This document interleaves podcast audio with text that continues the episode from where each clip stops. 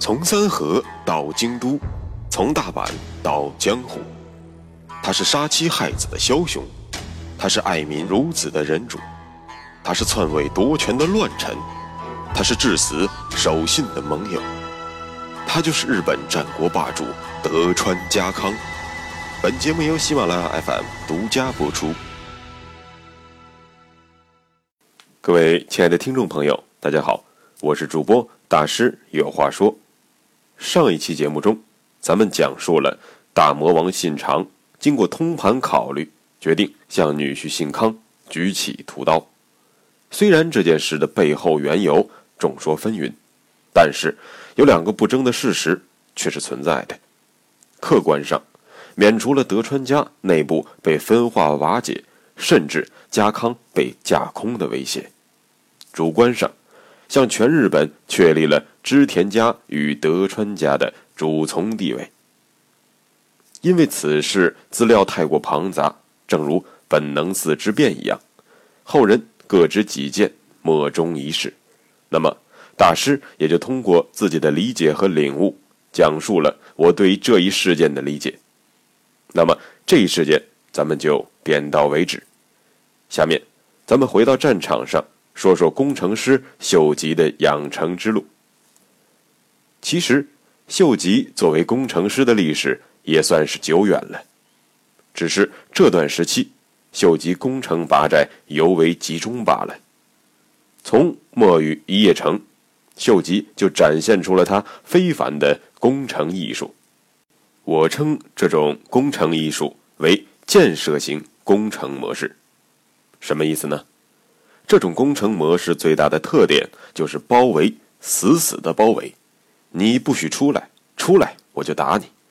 最喜欢的结果莫过于把原本自己的工程站变成了敌人的工程站。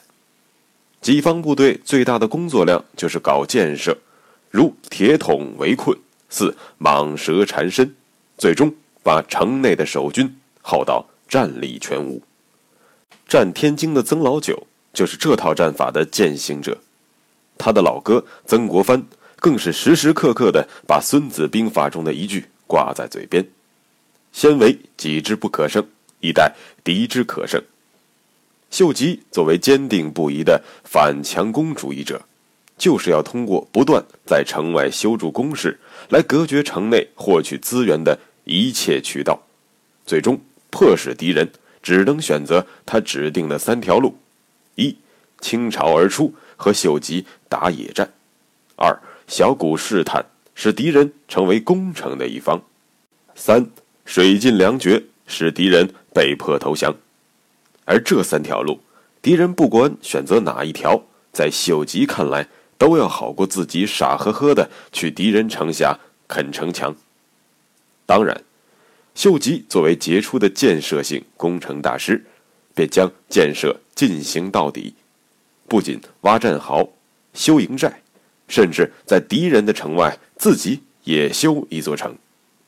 秀吉的成名作《墨雨一夜城》和他的收山之作《石原一夜城》，都是这一模式的极端体现。当然，修筑墨雨城时，秀吉手下也就千八百人；而修筑石原山城时，他已经完成了日本的统一。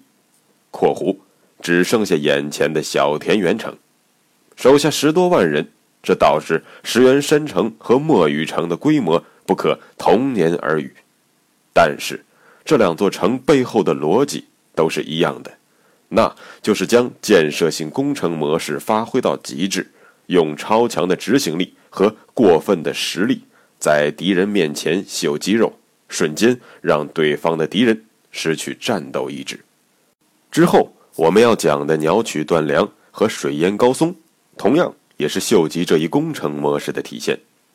但是，在讲这两场重要战役之前，咱们还得说说秀吉建设性的另外一面，也就是发展商业。秀吉处处学习信长，因此与家康有着截然不同的表现。家康出身三河，此地。几乎成为了老实本分的务农者和质朴精神的代名词。可想而知，深受三河风气浸染的家康，非常重视农业，却极端轻视商业，这就导致了他领地内的商业并不繁荣。但是信长和秀吉却不然，他俩深受尾张的重商风气浸染，而且更多的接触到了解听的繁荣和京都的浮华，所以对于领地内的商业发展十分重视。这才有了安土桃山时代的商业繁荣。但是，很多人忘了，秀吉其实并不是在成为天下人之后才重视商业的。早在他刚刚担任主前手、经营长滨城时，也已经将长滨商业发展的有模有样。到了此时，在秀吉拿下三木城、迅速歼灭波摩叛军之后，便下大力气。将基鲁城建设成为整个山阳道最大的商业中心。其实，秀吉原本是准备在三木城建立新居城的，因为三木的易守难攻，让秀吉至今历历在目。作为居城，自然是再安全不过。但是，军师黑田官兵卫却劝说秀吉不能这样做。黑田的理由主要有两个。从军事上来说，织田氏在西国应该是处于绝对的进攻态势，所以一定要选择交通要冲，而非是一个乌龟壳来作为自己的大本营，不必担心防守，因为进攻就是最好的防守。从经济上来讲，三木城没有什么发展空间，可姬路城却大得多。有充分的空间进行扩建和发展商业，加之交通便利，南来北往的商人极多，因此，姬路城不仅能够作为军事桥头堡，还能作为织田氏在西国树立起的一面大旗，向整个西国昭告：织田氏是进步的建设者，是经济的繁荣者，是民生的改善者。跟着谁能有好日子过，让西国百姓和豪族自己去想。黑田这算盘打的不可谓不精，没错，超然的战略眼光让他看到了别人没有看到的东西，那便是百姓的期盼。我们也可以称之为民心所向。民心之所向，正是和平和繁荣。鬼才愿意天天打打杀杀，因此。秀吉兴建与发展姬路城，对于西国地区的政治宣传作用同样是巨大的。但是，毕竟日本人口当时还是比较少的。我们知道，有需求才会有供给。为了激发姬路城的商业活力，秀吉在平定了整个波摩国之后，便下令将姬路城周边部分领民聚集到了城内定居，借此给商业的发展。提供了最基本的保障。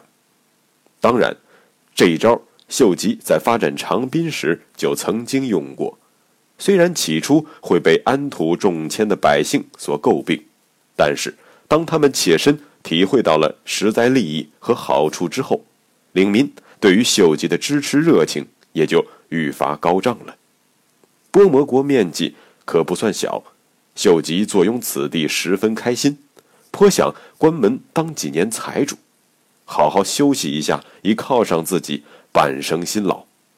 但是，从安土城传来的消息却让秀吉嗅出了不安的气息。原来，在织田大军的绝对兵力优势下，在海路和陆路全部被截断的地缘态势下，石山本愿寺终于投降了。这原本是件好事。但是，奉命围攻本院寺的军团长左久间信胜却被信长以无能为由放逐了，彻底失去了在织田家的地位和俸禄。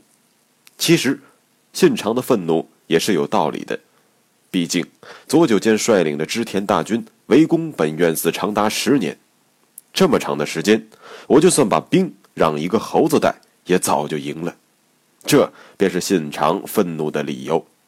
但是，左久间为信长出生入死半辈子，素有“后退左久间”之称。这里多说一句，后退左久间并不是说这哥们儿只会逃跑，恰恰相反，而是说遇到战局危急，这位兄弟往往能够充当殿后之君，稳扎稳打，十分靠谱，特别像曹操手下的于禁，所以不能说他是个废物。其实涉及到宗教争斗，本来就非常难办。这里作为日本净土真宗的总寺，在日本信徒何止十万，所以这让左久间很容易陷入人民战争的汪洋之中。但这都是客观理由，信长才不管这些。你看人家秀吉拿下了波摩，你看人家光秀拿下了丹波，盛家稳定了北路，哪个不比你强？既然不中用，那就有多远就滚多远吧。信胜被放逐后不久，织田家的重臣也是家老之一林秀珍也被放逐。至于理由嘛，呵呵，老而不死是为贼，一不能下马理政，二不能征战四方。我要你有什么用？其实吧，我要办你，还需要理由吗？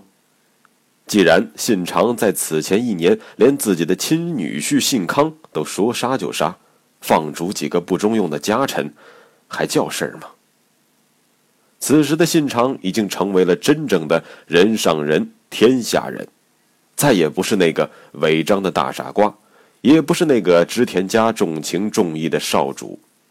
信长与日俱增的野心和日益蛮横的性格，让目前暂时安全的秀吉。也感到了深深的不安，于是秀吉意识到，不能再拖了。如果自己止步于波磨，那么左久间就是自己的榜样。如今的信长自然不会顾及当年墨玉一夜城和金旗殿后时自其所立下的汗马功劳。想到此处，秀吉整备大军，即刻启程。但是，木秀于林。封闭摧之，功高震主，死无全尸。怎样才能在武功鼎盛的同时获得信长无条件的信任呢？在一旁的鬼谋者黑田官兵卫再次发话了：“主公，我有一言，可保羽柴家安泰。您既然没有子嗣，不如收信长公的四公子为养子，这样。”即便您以后干出了开天辟地的伟业，也会将位子传给信长公的后人。如此一来，信长公自然心安，主公也可以心安，羽柴家可保无虞。秀吉拍手称是，于是向主公信长打了报告。信长果然爽快地答应了，而秀吉将自己的“秀”字赐予此子。便是后来的羽柴秀胜。经过这一操作，羽柴家和织田家成为了真正的一家。此后，信长对于秀吉自然是高看一眼，厚爱三分。即便是秀吉做出了惹信长不悦之事，信长也是睁一只眼闭一只眼，一笑了之。如此可见，军师黑田的老谋深算。做好了充分准备之后，秀吉便马不停蹄地主动出击了。之前节目中咱们提到过，秀吉和光秀分别奉命攻伐山阳、山阴两道，而为了走光秀的路，让光秀无路可走，秀吉在包围三木之前很久便已经进攻过淡马国的几座城，企图封死光秀的西进道路，但是由于立足不稳。目前，淡马和阴藩大部分地区并不在自己的实际掌控之中。秀吉此时终于可以把之前的战略再次提上日程，在实现自己战略意图的同时，教训教训这两国摇摆不定、首鼠两端的山明氏。这一点让秀吉的出兵名正言顺了。那么，历史上著名的鸟取断粮也就发生在此时。这场战役有哪些有趣和精彩的细节呢？下一讲咱们接着说。穿过日本战国风云，看群雄如何逐鹿天下。欢迎订阅日本战国霸主德川家康，带你揭秘他的崛起之路。